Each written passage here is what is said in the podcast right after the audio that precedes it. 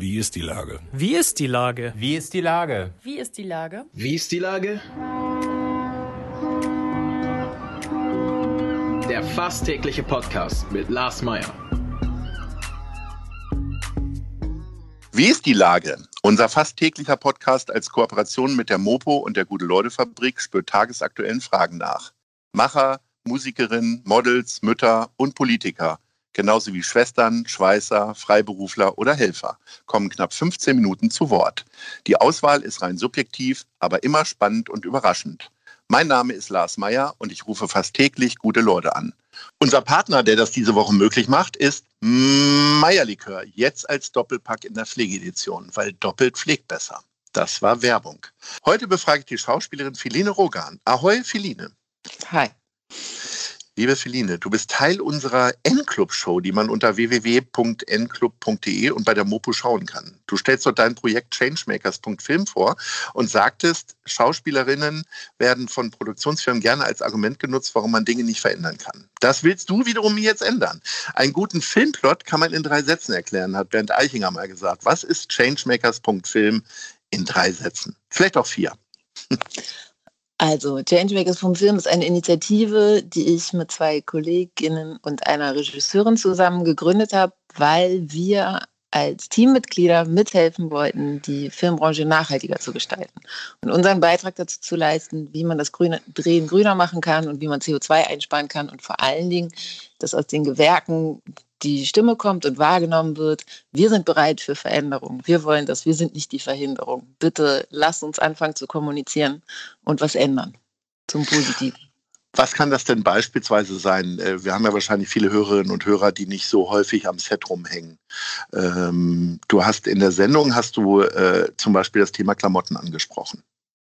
Ja, es gibt wahnsinnig viel. Man kann sich das äh, gar nicht so vorstellen. Mir war das auch nicht so bewusst. Es gibt in Deutschland dazu auch noch keine Zahlen, aber die Engländer haben zum Beispiel schon mal eine Erhebung fertiggestellt und bei so einem großen englischen Film, der produziert wird, ähm, ist so viel Flugverkehr, dass man davon elfmal One-Way zum Mond fliegen kann. Und man kann den Times Square mehrere Tage voll beleuchten mit der Elektrizität, die da verbraucht wird. Oder zum Beispiel werden Plastikflaschen verbraucht, so viel wie 168 Leute durchschnittlich im Jahr verbrauchen. Einfach nur mal, um so generell so einen Eindruck zu verschaffen, was das so für Energie und Ressourcen verbraucht werden. Deshalb erstmal auf Ökostrom umstellen ist sowieso zu Hause und beim Dreh und überall ein ganz wichtiger Faktor, um Energie zu sparen. Und dann kann man an ganz vielen Stellschrauben drehen, weil du jetzt Klamotten meintest, zum Beispiel beim Kostüm wird wahnsinnig viel auch für kleine Rollen neu gekauft. Jeans, Schuhe und dann gerne halt von mm, so Fast-Fashion-Discountern, weil es billig ist und schnell geht und dann wird das auch danach schnell wieder entsorgt. Und wenn man als Schauspieler dann zum Beispiel sagt, ich bin gerne bereit, eine Jeans, ich habe welche zu Hause äh, mitzubringen, und zu gucken, ob die für die Rolle passt, dann kann man da schon mal was sparen. Und da kann man äh, Energie sparen, da kann man Materialien sparen und da erspart man auch Leuten in anderen Teilen der Welt ähm, ja, nicht gut bezahlte Arbeitskraft für, für Sachen, die wir hier nicht brauchen, die wir einfach wieder wegschmeißen. Und dann geht es über Catering, Kostüme in allen Gewerken, ähm, kann was verändert werden. Natürlich viel bei Transport, aber auch Hotels zum Beispiel haben einen großen Umweltfaktor, was ähm, was ich zum Beispiel vorher gar nicht wusste, wenn man da auf Ökozertifizierung guckt oder halt auch im Apartment wohnt, da wird schon sehr viel eingespart. Das hört sich wahnsinnig sinnvoll an und äh, ist äh, auch natürlich logisch, wenn man am Anfang da nicht drüber nachdenkt. Wann ist denn bei dir tatsächlich so der Schlüsselpunkt gewesen, als du das erste Mal darüber nachgedacht hast? Oder äh, gab es irgendwas in deinem Umfeld, was dich total gestört hat? Nee, also ich glaube, das Bewusstsein, das schlummerte schon so lange in mir oder ich glaube auch in den meisten, aber es war nicht so präsent und ich kann dir gar keinen genauen Zeitpunkt sagen. Ich würde jetzt sagen, vor so drei Jahren oder so hat es bei mir richtig Klick gemacht. Da habe ich eine Zeit lang sehr viel über den Klimawandel gelesen. Das war die Zeit, als äh, es im Amazonas-Regenwald so gebrannt hat und in Sibirien die Permafrostböden 90 Jahre früher aufgetaut sind, als man dachte, dass sie es tun. Und dann habe ich einfach richtig Angst gekriegt umso mehr ich äh, wissenschaftliche Erkenntnisse gelesen habe ähm, zu dem, wo wir jetzt stehen und wie die Entwicklung weitergeht, hat mich so eine Art Panik erfasst. Und dann habe ich angefangen, mich zu engagieren, um aus dieser aus dieser Passivität rauszukommen, aus dieser Lähmung. Und dann habe ich mich erst in verschiedenen ähm, schon bestehenden ähm, Initiativen engagiert, wie bei Fridays for Future und Extinction Rebellion und so. Und dann habe ich halt mit meinen Kolleginnen mich zusammengesammelt und wir haben gedacht, okay, lass uns doch da was machen, wo wir uns auskennen, wo wir arbeiten und wo unseren Bereich, den müssen wir doch verändern. Jeder muss doch irgendwie auch bei sich anfangen und versuchen, Verantwortung zu übernehmen. Und so ist Changemakers dann entstanden, vor anderthalb Jahren. Das war ja im Grunde zum Anfang der Corona-Pandemie. Mhm. Ähm, wie wirksam kann man denn da jetzt sein? Also bisher konntet ihr wahrscheinlich erstmal nur E-Mails verschicken mit den Forderungen, oder? Weil so richtig viel produziert wurde noch nicht, oder doch? Ähm, also Corona hat uns am Anfang, wir haben eine Selbstverpflichtung geschrieben und da hat uns Corona auch sehr geholfen, beziehungsweise ohne den ersten Lockdown wir, hätten wir gar nicht die Zeit gehabt, äh, das alles zu verfassen. Das haben wir monatelang über Zoom haben wir das gemeinschaftlich geschrieben. Und das hatte auch was damit zu tun, dass gerade Drehstopp war und wir alle äh, plötzlich zu Hause saßen und Zeit an der Hand hatten, die wir sonst nicht hätten. Und jetzt wird wieder fleißig äh, gedreht und produziert. Aber halt unter, mh, mm, da sagen wir Vorbehalt, also kleine Filme, kleine Kinofilme von Independent-Produktionen, die haben es natürlich schwierig, wenn da nicht so ein ähm, weil die Versicherung nicht greift bei Corona-Fällen. Das ist dann höhere Gewalt und dann wird so ein Ausfall von einem Drehtag oder einer Quarantänezeit wird dann nicht erstattet und da kommt ja schnell einiges an Geld zusammen. Völlig richtig. So, und jetzt geht's los mit Drehen wieder, hoffentlich natürlich, und mit mhm. Besetzung. Hast du so ein bisschen Sorge, dass der eine oder andere Produzent jetzt ein bisschen kritischer auf deine Besetzung guckt und sagt, ah, weiß nicht, ich will doch jetzt einfach nur schnell den Film drehen und nicht noch an die Umwelt denken? Das kann natürlich sein. Ähm, also man muss schon, naja, oder nicht, man muss aufpassen, aber es kann schon passieren, dass man so ein bisschen in die anstrengende Ecke gestellt wird damit. Aber andererseits muss ich sagen, es gibt schon wirklich ein sehr, das Bewusstsein, das habe ich das Gefühl, ist bei den meisten Leuten angekommen und auch innerhalb der Branche gibt es wirklich schon an vielen Ecken und Enden äh, Menschen, Initiativen und auch Institutionen, zum Beispiel die Filmförderung Hamburg ist äh, sehr weit vorne. Die haben ganz früh schon so einen grünen Drehpass ähm, initiiert. Das heißt, in Hamburg kriegt man schon nur noch Fördergelder, wenn man grün dreht. Ähm, und deshalb äh, mache ich mir da jetzt nicht so Gedanken. Man muss es halt versuchen, auf eine nette, charmante Art nach vorne zu bringen. Man muss ja auch nicht alles auf einmal machen. Es geht ja wirklich darum, erstmal Bewusstsein und dann gucken, was kann ich einfach ändern und wie kriege ich alle Leute mit dazu, in der Kommunikation mitzumachen, ohne dass es eine Belastung ist. Ist es nämlich gar nicht. Es ist nur ein bisschen anders und wenn man sich daran gewöhnt hat, macht es auch wirklich Spaß. Du hast den Filmstandort Hamburg schon angesprochen mit dem grünen Drehpass. Äh, ist es eigentlich immer noch so eine Regel, also so eine unsichtbare Regel eigentlich, äh, dass man am Wohnort äh, am wenigsten dreht? Also musst du auch immer noch viel reisen oder wann hast du deine letzte Hamburg-Produktion gehabt? Ähm, ich überlege gerade, wann habe ich denn das letzte Mal in Hamburg gedreht? Also ich habe ja sozusagen. Wahrscheinlich die Soul Kitchen.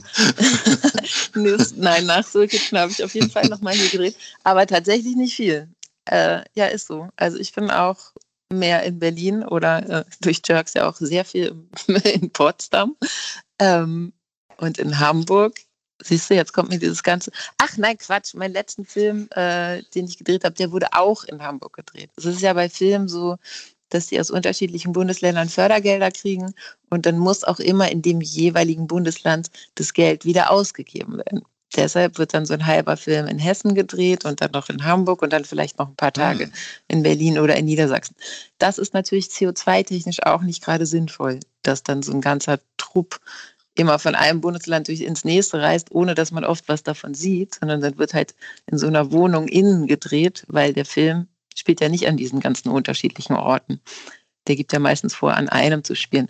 Mein letzter Film zum Beispiel, den wir gedreht haben, der spielt auf einem Kreuzfahrtschiff, Fahrtschiff, obwohl oh. wir natürlich keins betreten hm. haben. mhm.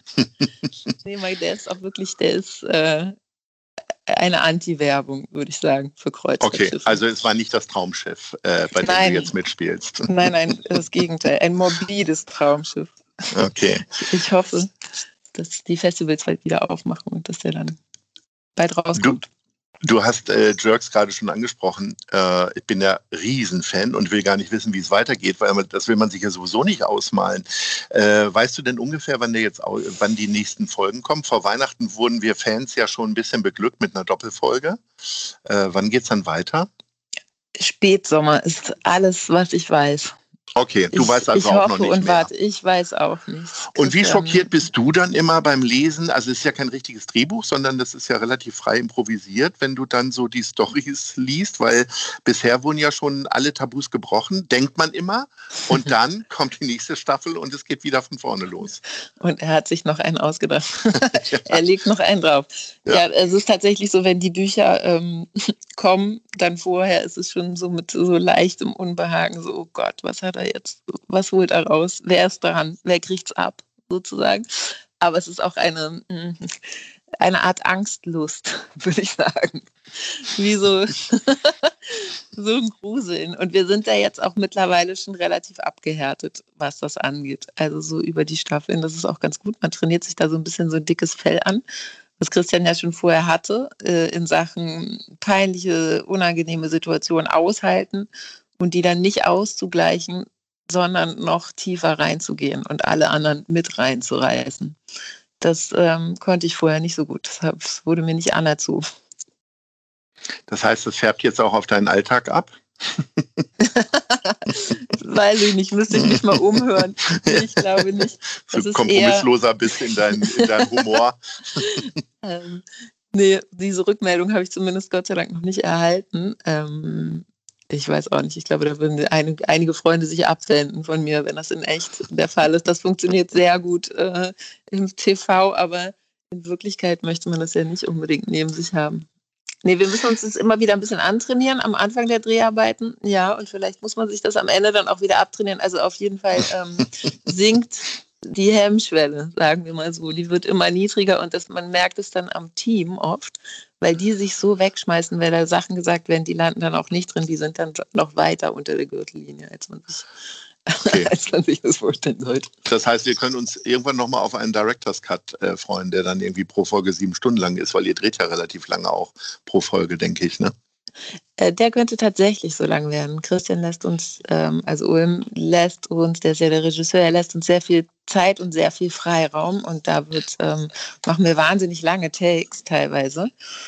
Und äh, da fällt dann sehr viel Material bei weg. Aber ob er jetzt noch die Zeit hat, sich diesen, die, den 24 Stunden, das 24 Stunden Material da zusammenzuschneiden, wer weiß. Ich werde es Hm. mal anmerken. Vielleicht kommt da noch was. Wir alle profitieren ja gerade von den vielen Öffnungen, äh, die es jetzt so gibt. Ähm, was machst du denn jetzt so als erstes? Was ist so dein, dein, deine größte Lust zu tun, die du seit anderthalb Jahren nicht getan hast? Irgendeine Also, Sache. Ich nutze schon sehr, sehr fleißig die Außengastronomie. Drin war ich noch nicht, aber das hat, das hat mir wirklich sehr gefehlt. Und äh, ja, Kino, Kino und Theater ist auf jeden Fall eine wahnsinnige Sehnsucht, aber äh, Theater hat jetzt schon angefangen. Gibt es schon wieder Kino? Nee, noch nicht, aber Noch bestimmt nicht. bald. Ich komme jetzt ehrlich Sehr gesagt mit den bald. ganzen, äh, mit den ganzen äh, neuen Öffnungen auch nicht hinterher tatsächlich. genau, es geht jetzt mir auch so. Es geht, jetzt so zack auf zack, dass ich nicht, nicht so ganz hinterher bin. Und jetzt ist ja auch gerade der Sommer hat ja auch geöffnet sozusagen. Ja, und insofern freuen wir uns wahrscheinlich eher auf Sommerkino. Liebe Feline, ähm, ich wünsche dir wirklich ganz, ganz viel Erfolg bei Changemakers.film. Ich finde es wirklich großartig, ähm, dass du dich da so engagierst. Also nicht nur für die Filmbranche, sondern natürlich auch immer als Mensch.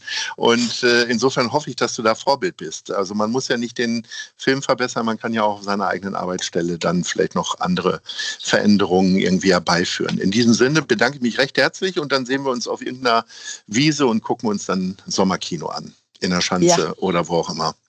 Also, ahoi. Sehr gerne. Hab's gut. Bis dahin. Tschüss. Tschüss. Tschüss. Dieser Podcast ist eine Produktion der Gute-Leute-Fabrik und der Hamburger Morgenpost.